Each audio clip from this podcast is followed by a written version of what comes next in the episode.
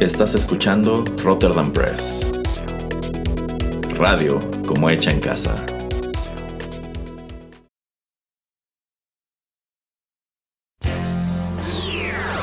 He-Man y los One Hit Wonders del universo. Yo soy Adam, príncipe de Eternia y defensor de los secretos del castillo Grayskull. Él es Pereira, mi más querido amigo. Fabulosos y secretos poderes me fueron otorgados el día en que levanté en alto mi espada mágica y dije, ¡Por el poder de Grayskull! ¡Ya tengo el poder!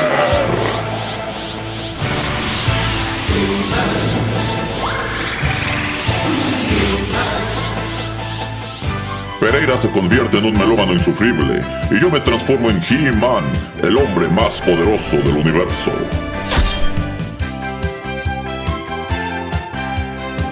Solo tres seres comparten este secreto. El señor Álvarez, el padrino Larios y Erasmo. Juntos defendemos los One Hit Wonders del universo de las demoníacas fuerzas de Skeletor.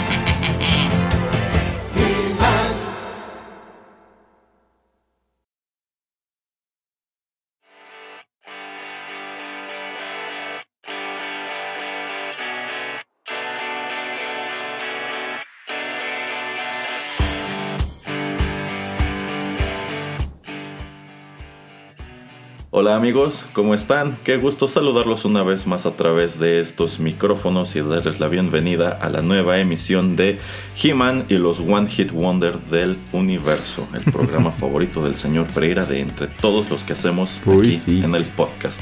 Yo soy Erasmo de Rotterdam Press y ya lo escuchan quejándose como toda la vida. No podemos empezar un programa sin que esté quejándose el señor Juanito Pereira. Yo me quejo cuando se levantan falsos en contra mía. Bueno, es una queja mutua entonces porque ustedes absolutamente lo que hacen todas las emisiones de TechPili. Así que digamos que quedamos a mano, señor Pereira.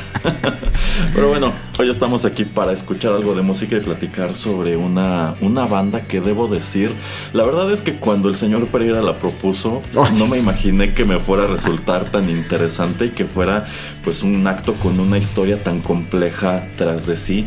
Y yo considero que muchos, al ver anunciado este programa, quizá pensaron es que estos no son One Hit Wonder o en su defecto son Two Hit Wonder o quizá fueron One Hit Wonder en dos puntos distintos de su carrera. ¿De quiénes vamos a estar platicando hoy, señor Pereira? ¿Y de la banda del lobo? No, no es la banda del lobo, señor Pereira. Hoy Ay. vamos a estar platicando sobre Smash Mouth, que se alzó a la fama internacional a finales de los 90, principios de los 2000, como ve. Va a estar interesante eso. Sí, sí, yo creo que va a estar interesante. Así que para ir calentando motores y preparar toda la información, vayamos de una vez con lo, con lo que todo mundo está esperando escuchar. ya regresamos. Somebody once told me the world is gonna roll me. I ain't the sharpest tool in the shed.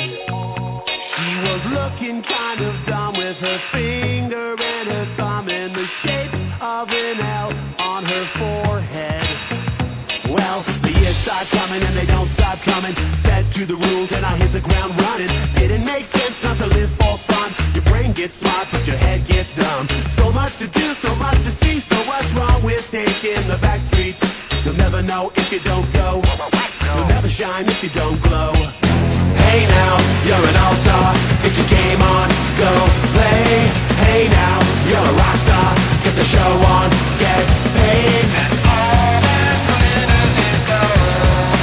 Only shooting stars break the mold. It's a cool place, and they say it gets colder. You're bundled up now, wait till you get older. But the media men beg to differ, judging by the hole in the satellite picture. The ice we skate is getting pretty thin. The water's getting warm, so you might as well swim. My world's on fire, how about yours? That's the way I like it, and I'll never get bored. Hey now, you're an all-star. Get your game on,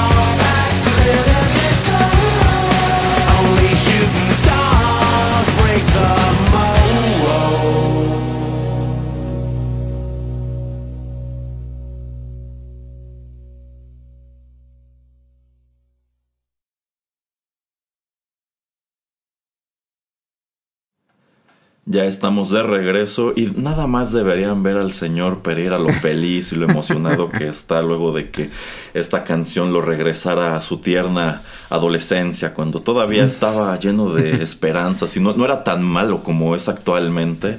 Ya después se, se amargó, los golpes de la vida lo fueron amargando, pero digamos que esta pieza musical lo regresó a esos, a, a esos bellos tiempos a principios de los años 2000. Muy bien, acabamos de escuchar a Smash Mouth con la canción All Star. Esto se desprendió de su segundo álbum de estudio titulado Astro Lounge, publicado por Interscope en 1999. Esta canción, al igual que muchas de las que sonaron muy fuerte de regreso en aquel entonces de esta banda, fue escrita por Greg Camp, quien era el guitarrista de la misma. Y bueno, hablar de All Star, yo siento, señor Pereira, no sé qué opina usted, que a pesar de que esta canción aparece originalmente en el 99, eh, al escuchar All Star yo la siento como una postal de los 2000 en realidad, porque al menos a mí sí me remonta a un buen número de cosas que estaban sobre todo en la televisión y el cine a principios de esa década. Pero bueno, a ver, platíquenos por qué le gusta tanto All Star, por qué le gusta tanto Smash Mouth. Primer lugar, a mí no me gusta. Usted lo escogió esta banda. claro que no. En segundo lugar, yo le había dicho, no, esto seguramente esta no es este One Hit Wonder, pero de hecho, después revisando y estudiando para este programa me di cuenta que tiene un par de covers. No sabía que eran, no eran canciones de ellos originales. Eh, bueno, ya hablaremos después de ello. Eh, pero, por ejemplo, bueno, no por ejemplo, pero em, enfocándonos simplemente a esta canción, em, a mí me gusta mucho eh, todo, o sea, que se me hace una canción bastante completa, está muy choteada.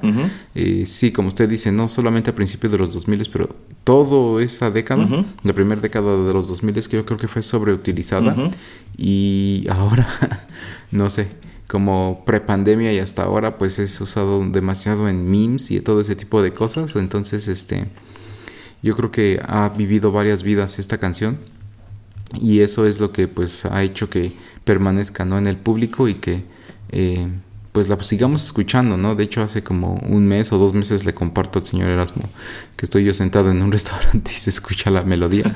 Entonces yo así no puede ser, o sea, esto llega a todos lados. Em, pero quitando lo que esté choteado, yo, yo siento que es una melodía bastante agradable, bastante chill out, o sea, te llena un poquito de energía. Eh, y de hecho la, la letra me, me gusta bastante. Eh, ya ahondaremos tal vez un poquito en, en la canción, pero de las cosas que me, de la, la parte, mi parte favorita de esta melodía es cuando eh, dice más o menos algo así como que alguien llegó y me preguntó si tenía algo de dinero para un poco de cambio para para, para pues para comprar gasolina. Y el cantante dice, ay, ese es muy buen concepto, así de, eh, todos necesitamos un cambio y todos necesitamos un poco de energía, ¿no? O sea, como que tras, transgiversa lo que le dice, o sea, alguien le está pidiendo en verdad un poco de dinero para poner un poco de gasolina en su automóvil y él dice, ay, sí, yo, todos necesitaríamos un cambio y todos necesitamos un poco más de energía, eso es verdad. me lo imagino como caminando así gracias este como un capítulo de, los Simpsons así como diciendo algo así como ay gracias gurú este gurú este de, no sé de la sabiduría o yo qué sé eh, pero por eso y, todo ese tipo de cosas que están escritas en, en la canción me, terminan agradando. Este tipo como de silbidito también que tiene ahí eh, me, me, gusta, me atrae. Y sobre todo yo creo que sí le va, le va muy bien la voz este de, del cantante. ¿Cómo se llama el cantante? Steve Harwell. Ah, sí, de Steve. Eh, creo que le va muy bien. O sea, ya platicaré un poquito más acerca de lo que pienso en general de, de, él y de la banda, pero enfocándome un poco más en lo que es la melodía. Eh, también para, al menos yo, no sé usted, pero en ese, en ese entonces cuando sale la melodía, también no era un tipo de voz que yo estuviera muy acostumbrado a escuchar a alguien cantando, entonces eso también lo hacía diferente. Eh, y, y por último, yo sé que usted vio el video y que veía esa banda y que copiaba el estilo de la barba de, Steve. Hasta hoy en día, ¿eh? deberían de verlo. Se acaba de cortar el estilito hace como un par de semanas, no sé por qué. Pero sí, ahí lo, ya lo retomó, pues retomó 20 años después y está tratando de retomar estilos. Viene, usted por ahí por, por este, tratar de ser este, un agente de cambio, pero Debería saber sus limitantes. ¿eh?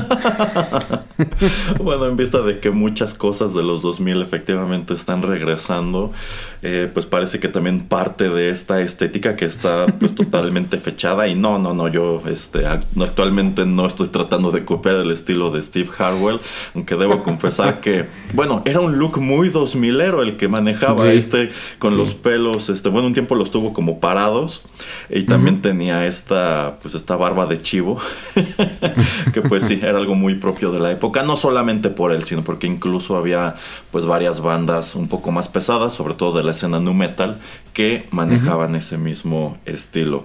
Eh, debo decir que de regreso en el 99, en el 2001, que fueron años en los cuales esta canción sonó muy fuerte, eh, pues no me gustaba gran cosa precisamente porque me parecía una canción con un sonido bobo.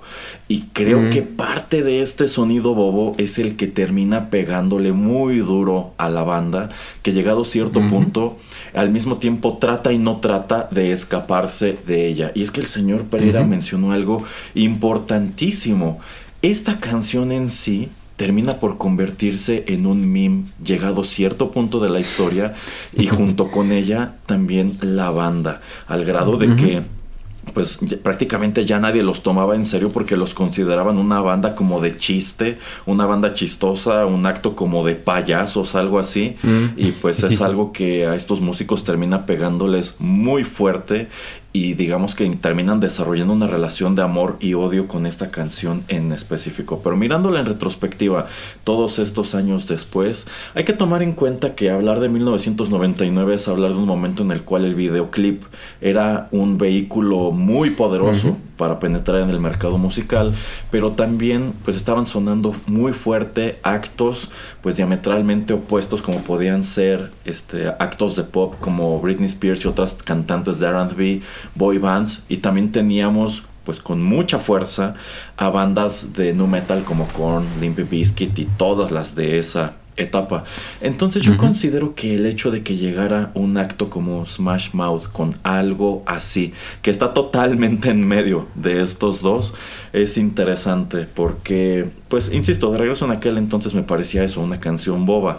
Escuchándola con detenimiento todo este tiempo después, también poniéndole atención a la letra y al video musical, me percato de que musicalmente hablando esto es algo muy rico, porque a pesar de que en ese momento Smash Mouth tenía la pretensión de ser una banda de rock alternativo, lo cierto es que este era un rock bastante alternativo, porque estaban incorporando aquí, eh, y en su sonido en general, pues elementos propios del ska, del ska punk y también este incluso cosas como de música latina, porque quizá no en esta canción, pero en otras hay bongos, hay maracas y cosas así, entonces creo que la mezcla termina siendo bastante interesante y también creo que estos ritmos de teclado, estas melodías de teclado que de nuevo quizá no lo vamos a encontrar aquí, pero sí mucho en la que sigue, siento que son también muy propios como de salsa, una cosa así por el estilo, entonces digamos que aquí agarraron todos estos ingredientes, los metieron a la licuadora y terminan dándote una canción que a decir de los integrantes de la banda, desde la primera vez que la presentaron a los ejecutivos de esta discográfica, les dijeron, esto va a ser un hitazo, agárrense porque este es, este es su boleto a otro tipo de estrellato y prácticamente e-, ellos dicen que se los comentaron a manera de advertencia, de aquí no hay vuelta atrás, Oh, wow. esta canción los va a hacer crecer como la espuma, pero tengan en cuenta que también es algo que los va a pues los va a estigmatizar o los va a marcar y es algo que termina por cumplirse eh, de lleno. Sí. Pero pues también algo que me llama mucho la atención de esta pista es que es de 1999, pero yo considero que la gran mayoría de nosotros a nivel internacional, cuando nos familiarizamos con ella, y por allí escuché un comentario que decía que llegado cierto punto de los 2000, esta canción y la banda eran literalmente inescapables, pues es cuando, después de que en 1999 llega al número uno en listas de popularidad en los Estados Unidos, se cae un rato y vuelve todavía con más fuerza y vende muchísimo más cuando esta canción se convierte en el tema de entrada de la película de DreamWorks Shrek de ese año 2001 que fue uno de los filmes animados más importantes Ajá. de ese año probablemente también de la década y en sí es el que viene a terminar de, de cementar a DreamWorks como un gran competidor en este terreno que estaba totalmente dominado por Pixar y como que de allí en adelante empiezan a dar un número de cosas muy interesantes eh, pues por muchas cosas que estuvieron muy bien en su momento con Shrek. Usted también la ubica por supuesto así, ¿no señor Perea? Como la canción de Shrek. Y, o sea, sí y, y no. Ajá. Eh, yo sí en ese momento cuando empieza a salir, bueno, cuando sale esta melodía y les dan un poquito más de impulso a, a la banda en, en- en MTV, eh, estoy seguro que yo sí vi el video principal, eh, no sé cuál vio usted, pero bueno, ahorita hablemos de, podemos hablar tal vez del video original. Eh, pero sí, ya después de cierto punto, obviamente, eh, bueno, un par de años después, sí, sí la relacioné más con Shrek. De hecho, estoy casi seguro que fui a verla en, en el cine, a, la de Shrek, porque obviamente te, te la vendían como pues la antihistoria, ¿no? O sea, no es el príncipe, eh, el, el guapo de la película el que gana, sino que va a ser el logro. Eh, y trataban de hacerlo algo diferente y era el boom de hacer animación en 3D, etcétera, etcétera. Eh, y sí, obviamente ya después la até. De hecho, hasta apenas ahora que eh, estábamos preparando el programa, vi nuevamente el video original y no me acordaba de hecho nada de él. Ahorita hablamos de él. Pero dije, ah, sí, cierto, de esto viene. Pero como usted dice, o sea, es inescapable el, el atar un producto con el otro. Eh, y también como a mediados de los 2000 eh, era muy sencillo, ¿no? Que tenías tu llave USB o alguien tenía su disco duro externo y pues yo conocía, alguien llegaba y decía, a ver qué tienes en tu, en tu biblioteca y te robaban todo eh, o podías intercambiar de esa manera. Eh, yo sí, en uno de esos intercambios, eh, me tocó pues tener el soundtrack de las eh, dos películas de Shrek, la 1 y la 2, Ujú.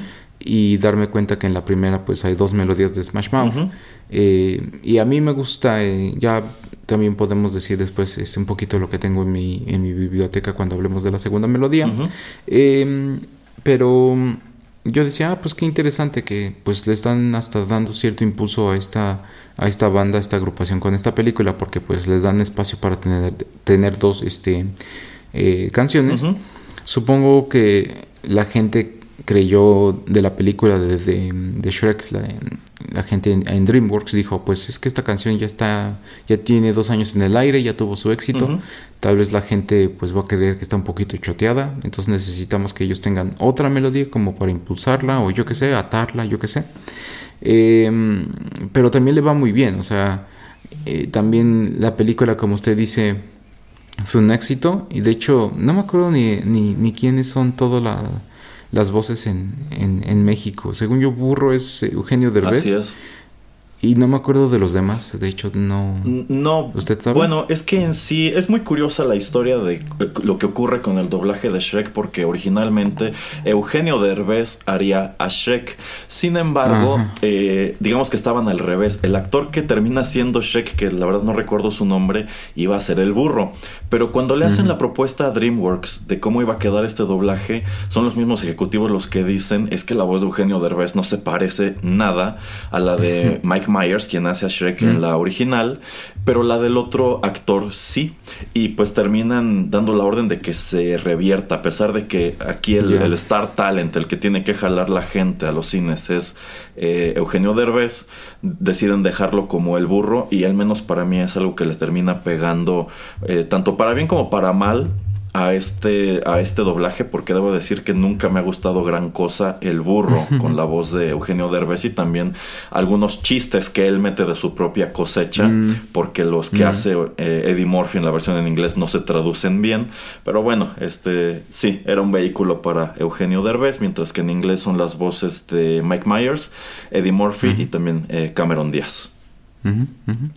Sí sí exactamente. Eh, bueno pero eh, hablando, bueno, nada más como para preguntarle a usted, ¿usted este sí conocía el, el, el, video original? No, no, de hecho, igual hace muchísimo que no lo veía. Yo, pues es que es muy chistoso. Todo mundo asocia esta canción con Shrek, pero en realidad, uh -huh. antes fue el tema de otra película buenísima de Ben Stiller, que es Mystery Man de 1999. Eh, ¿Pero qué cree? Esa, esa película nunca la he visto. ¿Cómo cree? Es buenísima. Yo creo que es una es muy también... buena parodia de superhéroes. no, le, o sea, sí, sí se lo creo, pero en ningún lado he visto que la den. Yo no sé, eso es lo que le quería yo también preguntar aquí. ¿Cómo diablos se la topó? Porque yo nunca la he visto en ningún lado. Tal vez me tengo que ahorita que meter a buscarla en, en algún servicio. Ajá. No tengo ni idea si la tengan. Pero desde el momento en que vi el video me dio curiosidad porque, bueno, a mí me gusta Ben Stiller. Uh -huh. Y no sé si sea por el mismo eh, videoclip, pero creo que a Hank, a Hank Azaria ya lo había yo visto interpretando como este tipo de genio o lo que sea uh -huh. que está interpretando en la película. Uh -huh. eh, o yo ya lo había visto medio vestido de esa manera en algún otro lugar, en algún sketch tal vez de Saturday Night Live o yo qué sé. Pero yo dije, como que esto tiene como un poco de familiaridad, pero nunca lo he visto. Entonces, ¿Cómo diablos usted se topó con esto o cómo lo, o cómo lo vio? En el canal Golden alguna vez estaba cambiando canales, sí, sí, sí. Y de pronto, este, me detengo en, en, en, el canal Golden y está esta escena en el diner. Bueno, es que usted no ha visto la película, pero hay una escena no. en el diner en donde están Ben Stiller y creo que también es William H. Macy, otro de los, de los héroes. Ajá. Y me llama la atención el hecho, bueno, lo, lo, que plantea, que este es un pequeño grupo de superhéroes que nadie toma en serio porque tienen habilidades muy tontas y muy inútiles. Y mm. me engancha y creo que es muy buena eh, actualmente es considerada una película de culto a pesar de que en su momento mm. pierde un montón de dinero pero sí eh, en su momento para comercializar All Star deciden hacer un video que está totalmente atado a la película porque hay pietaje de la misma allí mm. este mm -hmm. pero más adelante tiene este segundo aire incluso más potente cuando empieza a asociarse con eh, Shrek que por cierto algo que tampoco sabía y aprendí haciendo investigación para este eh, programa es que eh, el título de la, de la canción este, se lo da Greg Camp porque una vez que la tiene hecha, este, uh -huh. al parecer parte de la inspiración le viene este, de golpe cuando estaba uh -huh. viendo sus tenis que eran unos Converse All Star. Oh, wow. y al parecer por eso se llama así, se llama así la canción, por Converse All Star. Qué interesante que se lo llame por los, por los este, zapatos que sea atada primero a una película que eh, fue un desastre en taquilla Ajá. y que ahora desde hace 22 años eh, todos sepamos de, de, ella simplemente por un maldito burro. Así es. Y también, eh, bueno, decía el señor Pereira, y creo que es importante mencionarlo. Son dos canciones de Smash Mouth que están en esta película, que de hecho originalmente no querían tener a Smash Mouth en la misma, pero creo que podríamos entrar a fondo con esa historia un día que platiquemos sobre Shek. Pero eh, también está al final de la misma un cover que ellos hacen de I'm a Believer, que de hecho en esta etapa de la historia de la banda, pues también eran muy eh, propensos a hacer covers y hay un montón que se estuvieron utilizando de manera indiscriminada por aquí y por allá y los escuchas y dices, estos son totalmente Smash Mouth. Bueno, ¿algo más que quiera comentar sobre All Star antes de continuar, señor Pereira? Eh, que si no estuviera tan choteada, yo creo que sería una canción muy recomendable de escuchar eh, seguido. Eh, como le digo, ahí la tengo en, en, mi librería, pero lo que estamos comentando, ¿no? Uno se la topa ahí este, en, lo, en la vida cotidiana muy seguido, entonces también es algo como que, bueno, no es que alguien esté, yo esté buscando eh, pues tratar de atraparla, pero pues vea, o sea, se ha, se ha mantenido relevante, que creo que eso es lo que eh, pues señala o indica que esos productores que estaban hablando con, con los integrantes de la banda tenían maldita razón. Y pues sí, es una bendición y una maldición, ¿no? El que hayan hecho un producto tan bueno que pues estemos hablando de él hasta hoy en día. Así es, así es. Bueno, pues vamos a escuchar otra canción y pues aquí es donde la historia empieza a ponerse también muy interesante.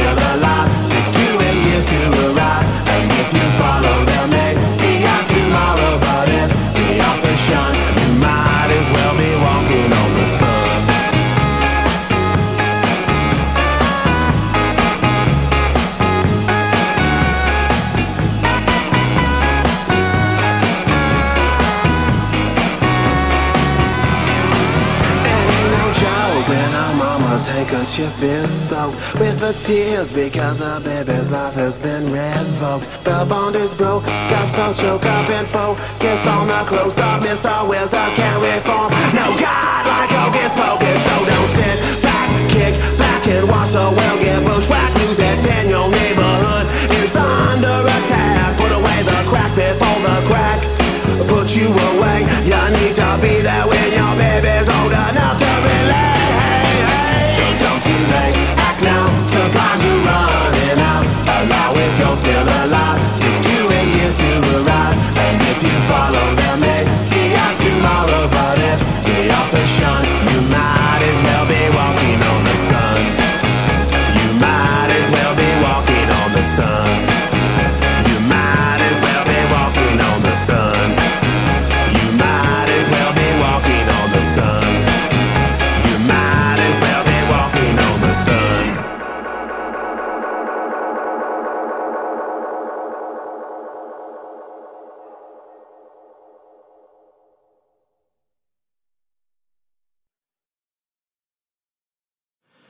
Y bien, de 1999 saltamos un par de años al pasado, a 1997, cuando Smash Mouth debutó su carrera discográfica con la canción que acabamos de escuchar, titulada Walking on the Sun, que fue el primer y principal sencillo de su álbum debut, Fush Yumang, publicado por Interscope Records. Esta canción también fue escrita por Greg Camp. Al principio de este programa decía que habrá quien considere que Smash Mouth no son un One Hit Wonder o que en su defecto que son Two Hit Wonder o fueron un One Hit Wonder en dos etapas distintas de su carrera. Y habiendo escuchado All Star y también Walking on the Sun, pues podemos explicarlo un poco.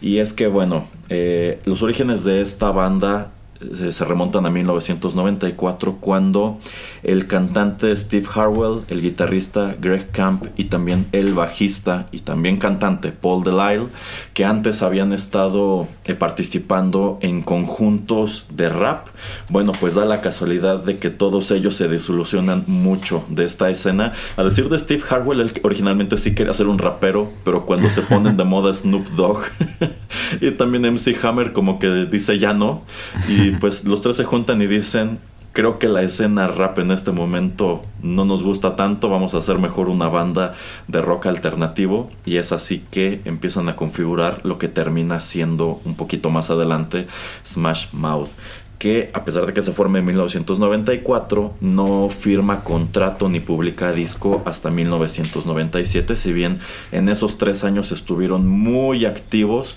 tratando de promover su música en la radio, en festivales y pues apoyándose de todo lo que podían para crecer lo más rápido eh, posible. Y cuando llega este primer lanzamiento, Fush Yumang, esta canción Walking on the Sun se convierte en un hitazo porque lo mismo que con All Star, yo considero que tenía un sonido muy diferente para lo que estaba de moda en la época y tiene también este ritmo pues muy fresco, muy amigable y también muy atrapante. ¿O usted qué opina, señor Pereira? Sí, lo que estaba yo tratando de, o sea, concuerdo con todo lo que usted está diciendo y lo que estaba yo tratando de acordarme cuando estaba escuchando este, la lista de canciones que eh, usted armó, eh, dije, no, escuché Walking on the Sun antes o después de All Star y estoy casi seguro que fue después porque obviamente eh, la música que se traía a México eh, desde Estados Unidos y otros lados eh, pues es como tal vez también bueno no tal vez pero como también hemos explicado a veces con otros grupos en este programa donde tal vez su segundo o tercer álbum es donde tienen su éxito y pues tratan de ya, ya, existe el video anterior de alguno de sus otros álbums y tratan de lanzar otra vez alguna de estas melodías o tratan de atrapar más eh, seguidores con el relanzamiento de videos aunque no sea del mismo álbum. Em, y estoy casi seguro que así pasó. Eh, y de hecho esta no, no, sabía lo que usted decía que sí que, su, que sí tenía que sí había tenido un éxito considerable.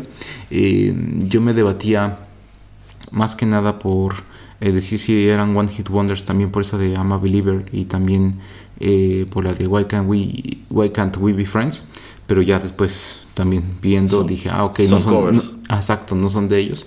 Em, entonces dije, no, pues es que siento como que sí tienen varias canciones famosillas, pero de hecho ya después escarbando toda eh, su librería, dije, no, no es cierto, no, es básicamente este par de, canciones. Y mm, entrando un poco a, lo que es la música, a lo que es esta canción, a mí me gusta mucho, o sea, desde el inicio, es, como usted dice, o sea, invita. Eh, ese es algo que siento como que llena mucho de, energía positiva el par de melodías que acabamos de escuchar. Yo creo que eso es lo que las hace eh, trascender. Em, y bueno, es que All Star o sea, se lleva de calle a Walking on the Sun simplemente por el impacto cultural que ya un, poco hemos discutido en el primer bloque, pero esta canción me sigue gustando muchísimo, eh, aunque el problema entraría ya después. Eh, si yo fuera a un concierto, por ejemplo, de ellos, diría, bueno, hábleme cuando vayan a tocar estas dos canciones y me voy. Porque el estilo musical y, la manera melódica en que canta, canta o cantaba las canciones Steve con esta agrupación, eh, siento que a cierto punto se siente monótono, aunque obviamente tienen, como usted ya comentó, varios instrumentos, de varios tipos de maneras de hacer mezclas. Pero como que de todas maneras, ah, por lo menos para mí se, se siente muy monótono todo. Ajá. Y el tipo de voz que le va muy bien a, a- Walking in the Sun y a All Star, el tener que estar sentado a ver un concierto de 15, 18, 20 canciones, yo creo que nunca lo había yo. Yo, yo creo que nunca yo hubiera aguantado eso. Eh, entonces, este par de productos le van muy bien a la banda, pero yo creo que hasta ahí, y es por eso que el debate sería, ¿son una son eh, one hit wonder o son two hit wonders? Pero el debate no va más allá de, de ahí, o sea, no son una banda que haya tenido un gran éxito eh, por X o y, o Y álbum, es nada más por, como usted comenta, este par de melodías. Es correcto. Y miren, nada más para complementar un poco de los orígenes de Walking on the Sun. A pesar de que se escucha muy feliz y muy amigable, Ujú, esta es una de esas canciones que tras de sí pues tienen una temática eh, pues un poco complicada ya que eh, pues Greg Camp la escribe inspirado en los disturbios de Los Ángeles en 1991 me parece a propósito de lo que ocurre, bueno, del caso de, de Rodney King. Entonces, eh, pues eh, a decir suyo, en una ocasión que él iba en una bicicleta por un vecindario en donde se sentía pues inseguro por todo lo que estaba ocurriendo, esta banda es de California, de San José, eh, pues en ese paseo en bicicleta se le ocurre la letra. Y originalmente él quería que esto fuera más como una canción de protesta. Y de hecho su idea era que fuera una canción acústica, nada más la iba a cantar y tocar él en una guitarra, pero y, y bueno, él graba una demo y la guarda. Eh, eh, me parece que esta canción la escribe incluso antes de que se formara Smash Mouth y después cuando ya se conforma la banda y están arrojando ideas, él les comenta que tiene guardado por allí un cassette con la demo. Los demás la escuchan y dicen, pues la verdad está muy padre. Lo único que tenemos que hacer es complementarla nosotros, es decir, hacer una versión más completa. Y eh, pues queda algo muy parecido a lo que termina escuchándose en la radio. Que algo que me encanta de esta banda es que pues tiene una estrategia muy interesante para darse a conocer que es hacerse amigos de DJs, de gente que trabaja en estaciones de radio para que pongan su música. Entonces ellos ya estaban sonando en la radio con distintos temas mucho antes de que firmaran disco, al punto que en 1996-97, en una ocasión que estaban en la ciudad de Los Ángeles para asistir a una estación de radio, pues a decir de ellos, estando en el hotel, eh, ejecutivos de Interscope son los que van a tocarles la puerta, ya con Wow. los papeles de Wow. totalmente queremos firmarlos por Walking on the Sun. Y es de allí de donde termina por surgir este disco Fush Mang. Y sí, esta canción se convierte en su primer gran éxito. Después sacan otros dos sencillos que pues son totalmente opacados por el sonido de esto. Y lo chistoso es que incluso en el 97-98 ellos ya estaban enfrentando las críticas de que iban a ser un One Hit Wonder o el pronóstico de que iban a ser un One Hit Wonder por esta canción. Entonces, cuando sacan el siguiente disco, como que el punto era probar, no somos un One Hit Wonder. Pero pues terminan convirtiéndose en uno de cualquier manera o en su defecto en Two Hit Wonder. Porque tiene totalmente razón lo que dice el señor Pereira aquí. Quizá el debate sería ese. Son el One Hit Wonder por Walking on the Sun o por All Star. Y quizá podríamos zanjarlo diciendo, quizá a nivel Estados Unidos lo son por Walking on the Sun, Mm, a mm. nivel internacional en definitiva lo son por All Star y en buena parte por culpa de Shrek. Entonces, la verdad cuando pues armé la lista de canciones yo pensé, creo que no vamos a tener mucho que decir sobre la banda porque no conocía su historia, pero creo que al final del día, aunque igual yo creo que estas dos canciones son más que suficiente para conocerlos. Eh, creo que sí es una historia interesante la que podemos encontrar, al menos en sus inicios, ¿no? Exactamente. Em, pero, eh, por ejemplo, Walking eh, in the Sun es también remontar a una época, como usted dice, que es el 97, donde pues, si no era un super gran hit em, a nivel Norteamérica, pues no iba a llegar a, a otros espacios este eh, o a otros continentes, ¿no? O sea, con, tan gran impacto. Y yo siento, no sé usted, dígame, no, sé si es ese estilo musical que por lo menos en ese entonces le hubiera gustado a gente en otros países o en otras latitudes, o sea, digamos en algún lugar como, como, como si fuera Asia o en Europa, yo creo que eh, los estilos musicales que se estaban escuchando en ese entonces no iban tan inclinados en ese sentido. Entonces yo creo que por eso, por lo menos para mí, sigue calificando Smash Mouth como un One Hit, one hit Wonder simplemente porque eh, All Star es reconocida mundialmente donde la pongas. Y Walking in the Sun no creo. O sea, si usted le pone los primeros 5 o 10 segundos de, esta melodía a 100 personas alrededor del mundo, yo creo que las únicas que la conocerían han de ser personas de, de Norteamérica. Probablemente. Bueno, tanto así que yo juraría que confundo mucho esta canción con otra que aparece en el soundtrack de Ocean's Eleven, que tuvo un número de, canciones más o menos con este estilo que trataban de ser, de, bueno, de pegarle como al jazz, como al ska, como a sonidos de música un poquito retro, como de los años 60, 70, no sé. Entonces, eh, pues es, es interesante al final del día, pues cómo sí podemos decir que fueron One Hit Wonder en dos momentos muy distintos o dos contextos muy distintos y de aquí para adelante pues eh, se, bueno, ocurre un fenómeno que ya hemos descrito muchas, muchas veces a lo largo de este programa, pero antes de entrar con ello, ¿tiene algo más que comentar sobre Walking on the Sun o continuamos? Vamos a darle. Ok, ya regresamos.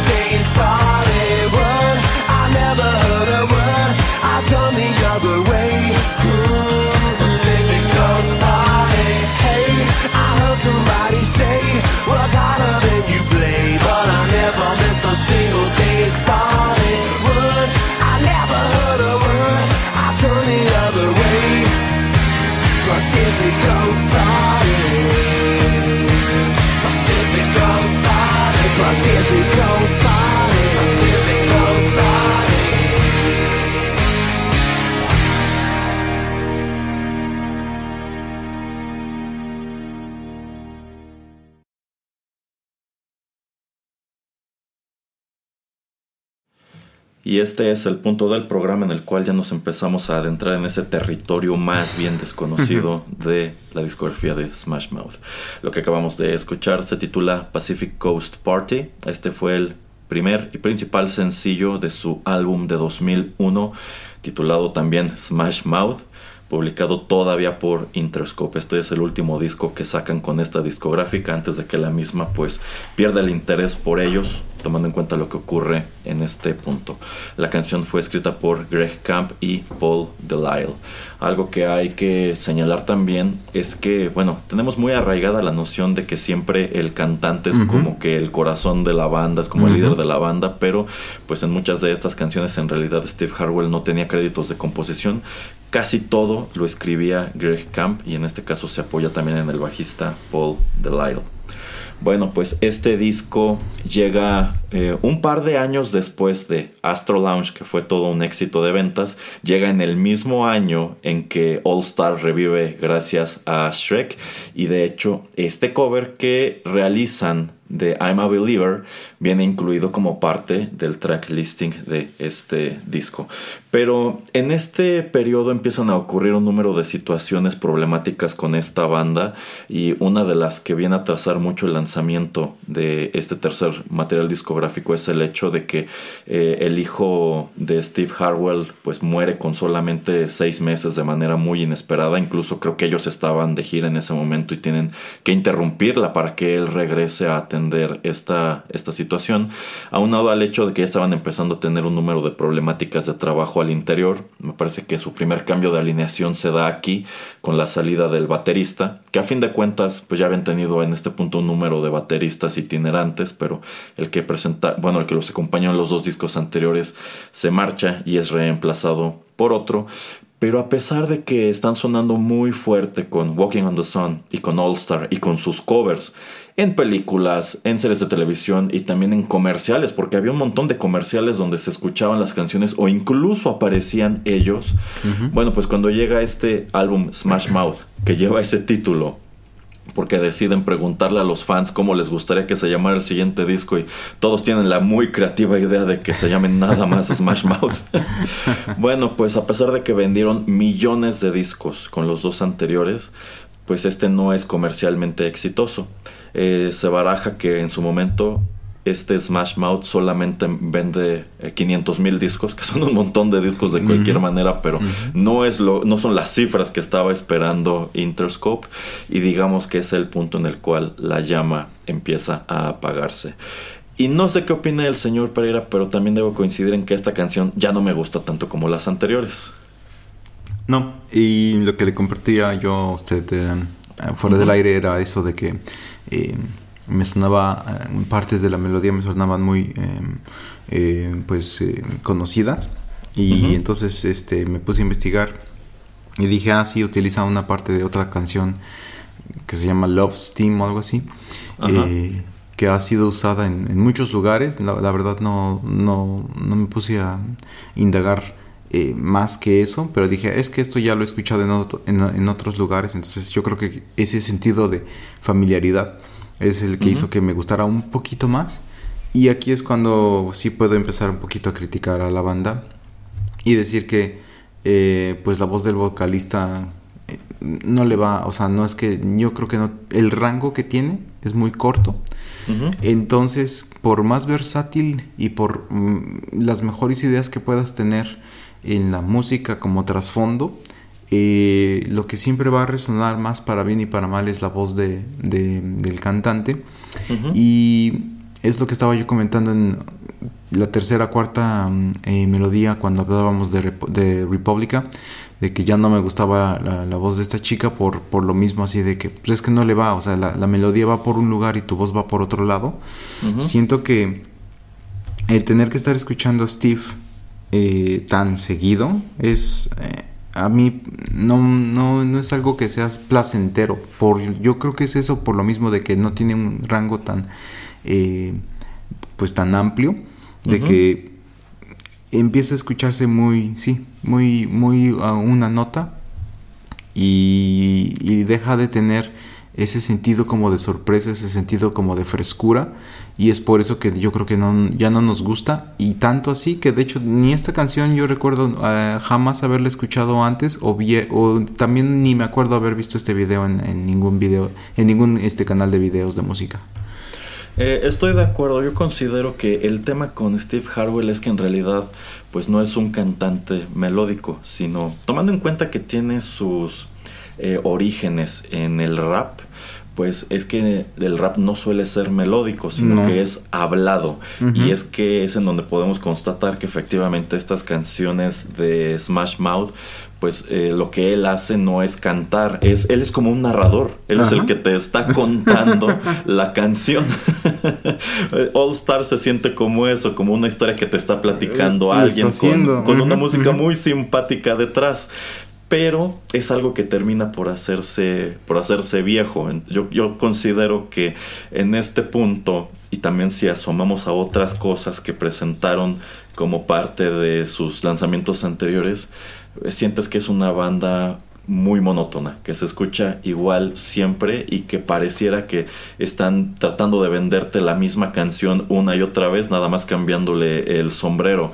Eh, siento que sí hay un poco de innovación en cuanto a que, como usted señala, están sampleando esta canción que me parece es de, es de Barry White. O la cantó en su momento este. Barry White. Y sí, yo también estoy seguro de que la he escuchado en mil lugares. Le decía al señor Pereira, yo estoy seguro que estaba en algún disco de mi mamá de estos del Sanborns, de los mejores éxitos instrumentales. Estoy Ah. segurísimo que allí la escuché alguna vez. Este, pero o sea, es interesante que estaban jugando a mezclar el- su sonido más bien contemporáneo con cosas muy retro, como también llegó a hacerlo en su momento Daft Punk. Pero pues la cosa también es que Daft Punk sí se acercó a un número de cantantes eh, pues iguales o versátiles o muy distintos cuando pues aquí tenemos las vocales de Steve que la verdad es, pues sí, se, se vuelven repetitivas porque Exacto. sientes que es eso.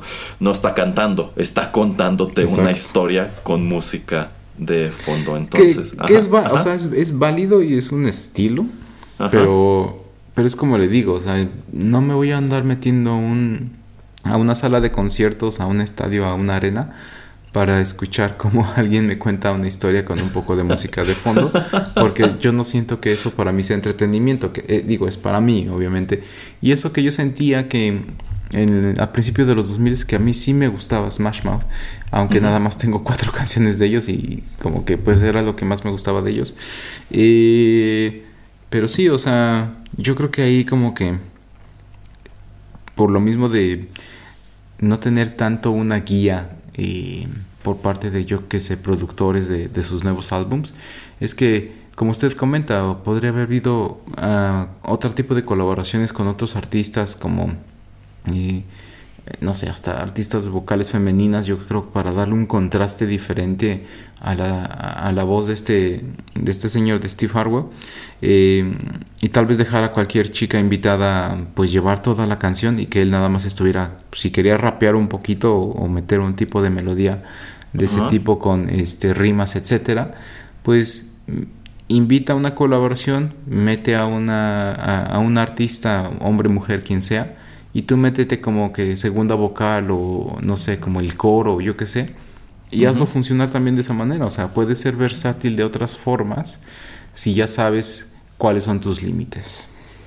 Exacto, sí, eh, quizá era otra manera que pudieron haberlo abordado, tener eso, tener ca- cantantes invitados que complementaran lo que estaba haciendo eh, el propio Steve Harwell, o quizá en su defecto, si Paul Delisle ya estaba eh, sirviendo como voz secundaria, pues quizá empezar a escribir canciones que no fueran llevadas en su mayor parte por Steve, sino que los dos pudieran hacer intercambios para que no se escuchara como eso, como alguien que te está platicando algo, sino que sí están eh, cantando. Entonces yo creo que esas limitantes son las que los terminan por encasillar, aunado al hecho de All Star, y pues un fenómeno muy curioso y quizá un poquito lamentable que quiero que discutamos en el último bloque. ¿Algo más que agregar sobre esta canción, señor Pereira, o podemos Mm. seguir adelante? Vamos, vamos. Ok, continuamos.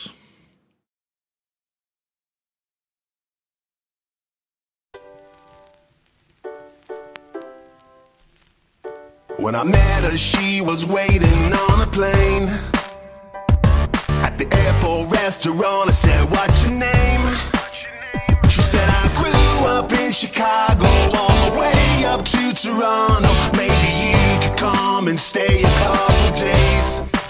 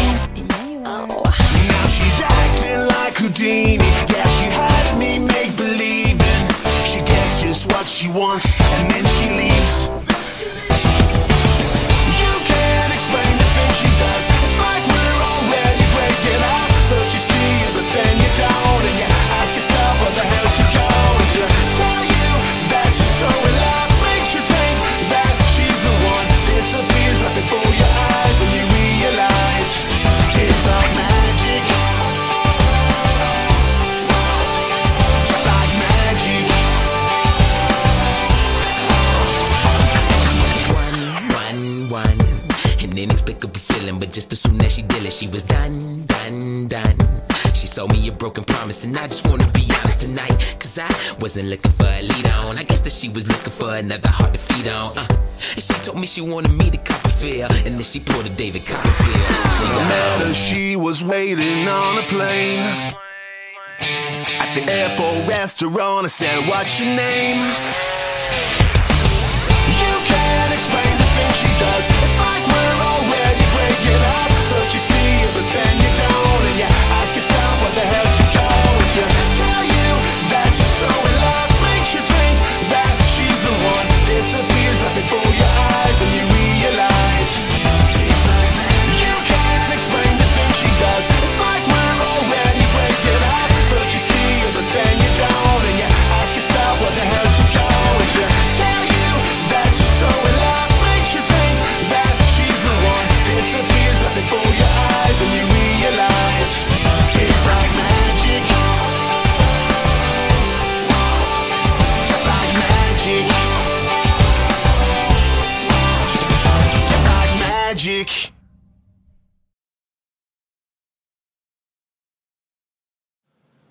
Pues ya nos encontramos en el último segmento de este programa y lo que acabamos de escuchar se titula Magic. Esta es una de las canciones incluidas en el álbum homónimo de 2012, publicado por el sello 429 y Magic es hasta hoy el lanzamiento, bueno, el último lanzamiento de estudio de esta banda que llegado a este punto pues ya había atravesado pues un gran número de cambios, entre ellos que eh, llegado este momento ya no se encontraba aquí pues el compositor de la banda que era Greg Camp. Él había salido de esta agrupación ya en un par de ocasiones antes, la última en el 2011, entonces llegado el momento de grabar este disco pues ya nada más tenemos como miembros originales a Steve Harwell y también a Paul Delisle. Y esta canción en específico es escrita por Randy Cook, Jay Dash, Steve Harwell, Mike Krompas, TV Otto y Jennifer Page, quienes de hecho junto con Paul Delisle en ese momento eran los integrantes de esta banda, que ya se había expandido en su momento de cuarteto a quinteto y aquí ya eran este pues todavía más músicos.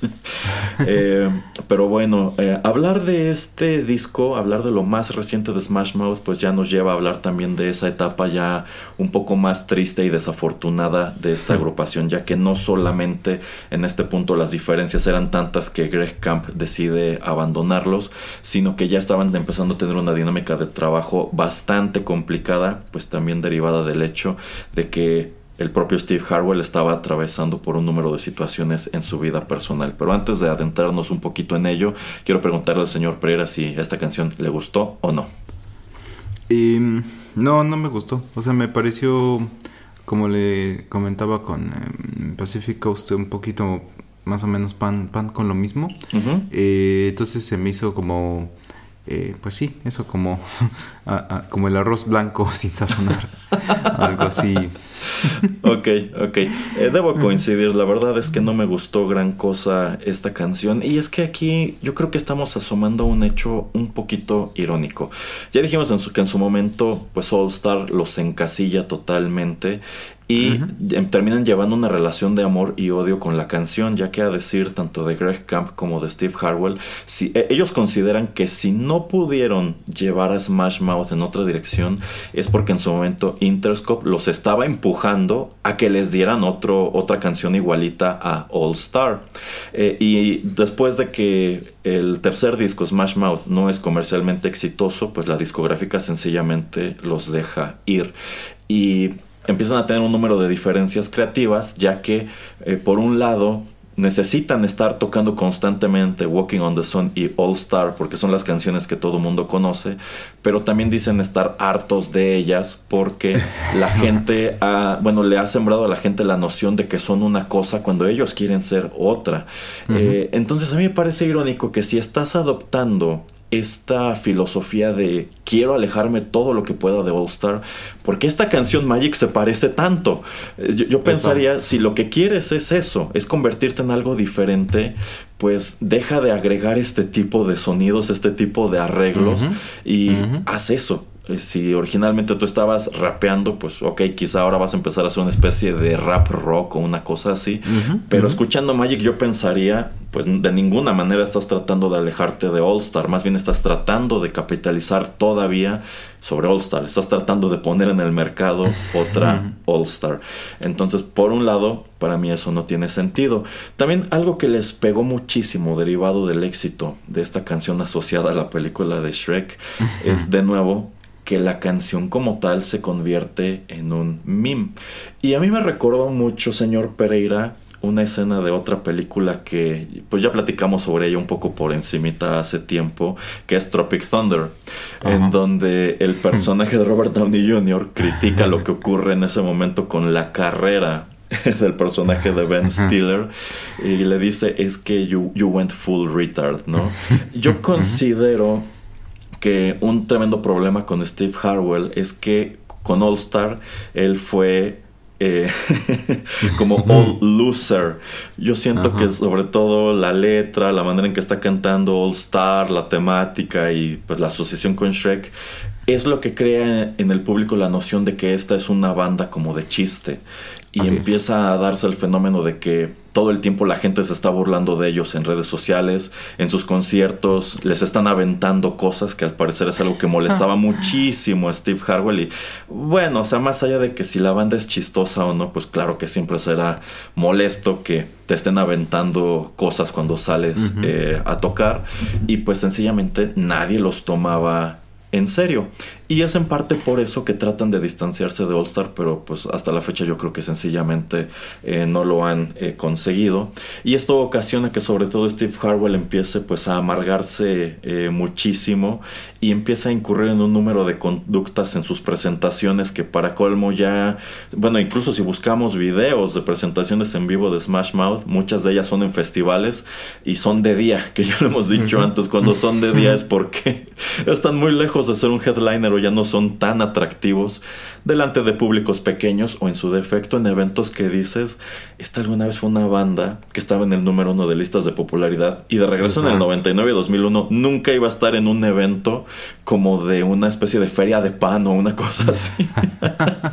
Entonces es donde te das cuenta de que su carrera pues netamente se vino este abajo y pues empiezan a incurrir en un número de problemáticas que no solamente no les han permitido poner otro disco en el mercado desde el año 2012, sino que propician que en el año 2021, pues el propio Steve Harwell, que era como tal el rostro de la banda, sea pues prácticamente despedido de ella, ¿no, señor Pereira? Sí, em, es que también, ¿no? Ese, esos conflictos, esos roces, yo creo que también van muy de la mano con em, la decepción y no sé si hasta la depresión de ver cómo eh, pues sacas un álbum en el año de 1999 y hasta en el, del 97 y después de eso sacaron cinco álbumes más pero también cada vez que iban sacando un álbum nuevo yo creo que los lugares donde iban tocando también se iban haciendo pues más pequeños, se iban reduciendo. Y pues debe llegar un punto en que tal vez digas, pues voy a tirar la toalla, ya no voy a hacer música nueva, porque pues la gente que me quiere ver me ve por lo antiguito, por lo que sabe. Entonces pues, ¿para qué sigo tratando de hacer eh, algo nuevo o diferente? cuando pues nadie lo va a apreciar, nadie lo va a comprar y solamente va a ser como pues un gasto para mí. Eh, y luego voy a sentirme forzado de pues tratar de meter de esas canciones del nuevo álbum en, mi nuevo tour o lo que sea y es lo que la gente no espera. Y entonces pues ese tipo de em, pues resbaladilla em, o pequeño no sé torbellino donde te metes donde en lugar de que te que te succiona y que te pues te mantiene muy muy en el suelo pues ya no es algo que, que te permita ser imaginativo que te permita pues tener tal vez esa hambre que tenías antes de ser famoso y pues el tratar de encontrar tu segundo aire, ¿no? Entonces eh, yo creo que hasta se tardaron. Yo pensé que esta banda, de hecho, como en el 2005 o 6 ya habían este, desaparecido. Em, porque pues todo esto que estamos comentando y ese otro tipo de, eh, de canciones que vienen en otros discos, yo ni idea, como ya, ya había yo dicho. Y tampoco es que sea yo alguien tan curioso que después de este programa me vaya a meter a, a escuchar los últimos 3, 4 álbumes. Prefiero tomar un poco de tiempo y escuchar este lo que fue Fushu Man y Astro Lounge y hasta ahí. Ok, ok. Sí, estoy de acuerdo. Eh, una gran constante de todos estos actos que hemos comentado en el programa es que cuando llega el periodo de decadencia, la gran mayoría de ellos como que incluso prefieren ya no poner música en el mercado porque me imagino que ya no le ven eh, sentido. Eh, te vas a encontrar en este, en este escenario de que tienes a la gente parada delante de ti una hora y cuarto o, o 35 minutos escuchando un montón de canciones que no conocen, no los emocionan, hasta que llegue el momento de cerrar con tu gran hit. Y es exactamente el caso de, Smash Mouth. O sea, eh, hay un gran número de canciones en su repertorio que la gente no ubica, y, pero al final, cuando tocan Walking on the Sun, y por lo regular siempre terminan con All Star, ese es el momento en donde todo el mundo se pone contento, en donde se ponen a cantar, en donde brincan con el coro de, de All Star, que pues la verdad se ve que es una canción muy divertida cuando la tocan en vivo. Pero también llega el punto en el caso de esta banda en que pues, la gente va a ver a Smash Mouth esperando eso, esperando encontrar una banda dinámica y divertida. Y en cambio te encuentras con un cantante que casi siempre está en estado inconveniente, apenas si puede balbucear la letra de las canciones o desde plano ni siquiera las canta, sino que está diciendo cosas muy aleatorias en el micrófono, se está peleando con el público, está amenazando con cancelar el show porque ya le aventaron algo. Y bueno, terminas encontrándote con con algo que para colmo eh, pues también atrae que es ya el, el hecho o, la, o tomar la actitud morbosa de abordar este, a esta banda pues desde esa perspectiva, de ver la decadencia de un acto que hace 20, 20 y tantos años fue enorme. Y ahora los tienes en la feria de tu pueblo pues incurriendo en todas estas conductas escandalosas y de tabloide y pues por desgracia es lo que los ha mantenido a flote, ese, esos escándalos, ¿no? Porque pues igual que usted no lo mencionó en el bloque anterior, eh, después de que tienen todo este éxito con All Star y con los covers, pues la verdad no tenía idea de que habían seguido en activo. Es más, antes de que me pusiera a armar este programa e, y hacer investigación, eh, yo casi daba por sentado igual, que ya no existían, que en algún momento, en algún punto de los 2000 probablemente se habían desintegrado, pero no, siguen, eh, siguen en activo. Actualmente el único miembro original que queda es el bajista Paul Delisle y pues en vista de que sacan o sí sacan a Steve Harwell de este proyecto en el año 2021 y él pues muere hace hace poco hace unas semanas. Eh, pues es, incierto qué vaya a ocurrir con Smash Mouth si este señor va a seguir explotando la nostalgia y quizá arrojará más música con este nombre o en su defecto pues es hora de aceptar el hecho de que esto fue algo muy padre y muy bonito a finales de los 90, principios de los 2000, pero sencillamente es inviable, ¿no, señor Pereira? Eh, sí, ya hemos este, también traído algunos casos donde pues eh, las agrupaciones siguen eh, con alguno de los miembros, miembros originales y bueno, cuando sucede un fallecimiento pues para bien y para mal también es más sencillo que alguno de los miembros originales pueda seguir con, con la banda porque pues va a haber menos gente que le esté peleando los derechos del nombre. Yo creo que es más lo que está usted comentando de pues seguir yendo a festivales o hasta ferias eh, y pues simplemente sacarle el jugo a lo que fue eh, en el antes. Em, también depende, ¿no? Como ya estaba yo comentando de, la visión y ambición que tengas eh, tú como persona en cualquier ámbito, en cualquier rubro o, industria. en este caso, pues este señor ya, porque pues ya no es chico, este señor pues yo creo que va a decir, pues es que si sigue pagando mis cuentas y mm, si me da más dinero que irme a meter, no sé, a una oficina, eh, pues para qué lo voy a dejar. Entonces yo creo que ahí es donde eh, veremos en algunos años si es que algo diferente sucede, como sacar nuevo material, pero pues como también le comento, así como que pues también para qué me quemo si saco algo nuevo y la gente no, no es de su agrado una, dos, tres melodías, pues me van a tratar de enterrar más y decir, ah, mira, este, este, eh, este eh, integrante original se robó el nombre y está tratando de lucrar con, no sé, la memoria de Steve Harwell, eh, pero no le salió la jugada y el álbum, el álbum es muy malo. Cuando tal vez sí le puso dedicación, tiempo, imaginación, creatividad, pero pues dice, pues ¿para qué me arriesgo a eso? Mejor ya me, contento con lo que tengo y canto o, toco eh, las cosas que pues la gente más o menos ya conoce. Eh, sí, y sobre todo en este punto, tomando en cuenta que, insisto, para mucha gente el rostro de la banda. Era Steve Harwell y pues tiene esta muerte eh, pues también un poquito escandalosa por la manera en que ocurre y en dónde estaba su vida en ese momento. Pues sí va a ser difícil que Paul Delisle pueda continuar Smash Mouth sin que empiece a pesar sobre él eh, esta crítica de que probablemente está explotando eh, su, su, legado, su memoria, a pesar de que él ni siquiera escribía las canciones. Y pues también este nuevo cantante que reclutaron para sustituirlo, pues en este momento debe tener un tremendo peso porque van a estarlo comparando constantemente eh, con él. Entonces, si la intención de este señor es seguir haciendo música, pues quizá yo que él me alejaría del nombre de Smash Mouth, que pues para colmo, este, pues sí, fue muy, fue una banda muy famosa, pero insisto, se quemó, se quemó muy feo. Y pues hasta la fecha pesa sobre ella la noción de que es una banda de chiste, de que es una banda que va solamente para reírte de ellos o aventarles cosas. Entonces, pues yo no le vería mucho caso continuar así pero quién sabe, a lo mejor no veo muy muy difícil que puedan levantarse a donde estuvieron en los en los 2000, pero a lo mejor todavía tienen algo que dar a nivel composición. Algo más que... Ajá. Sí, yo, yo solamente sé que usted está buscando constantemente y refrescando sus páginas que tiene donde eh, su agregador de festivales para ver en, qué festival van a estar uno después del otro Alien Ant Farm y Smash Mouth para luego, luego comprarse sus boletos de ese día, ir a verlos y, y, y, irse antes de que...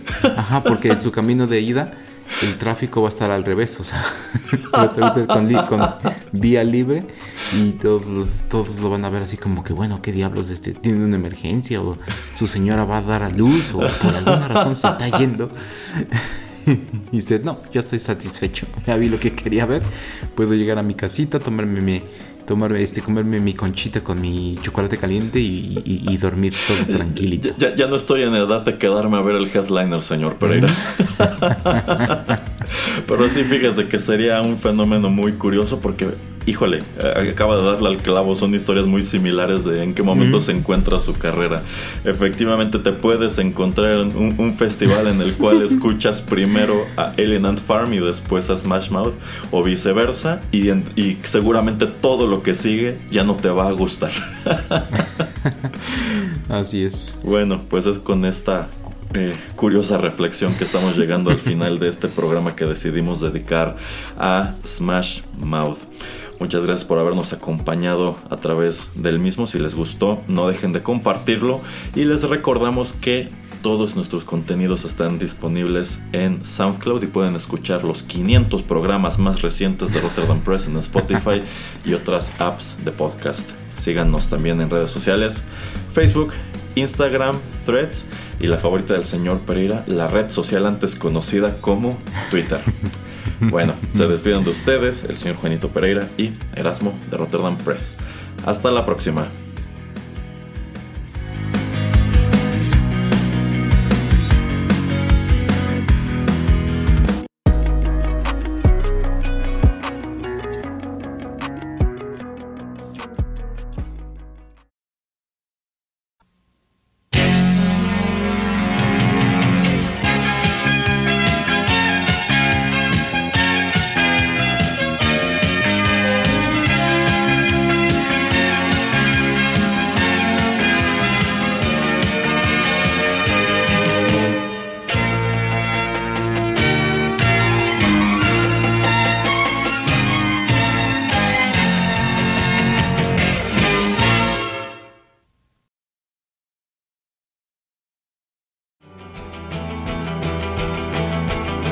Estás escuchando Rotterdam Press.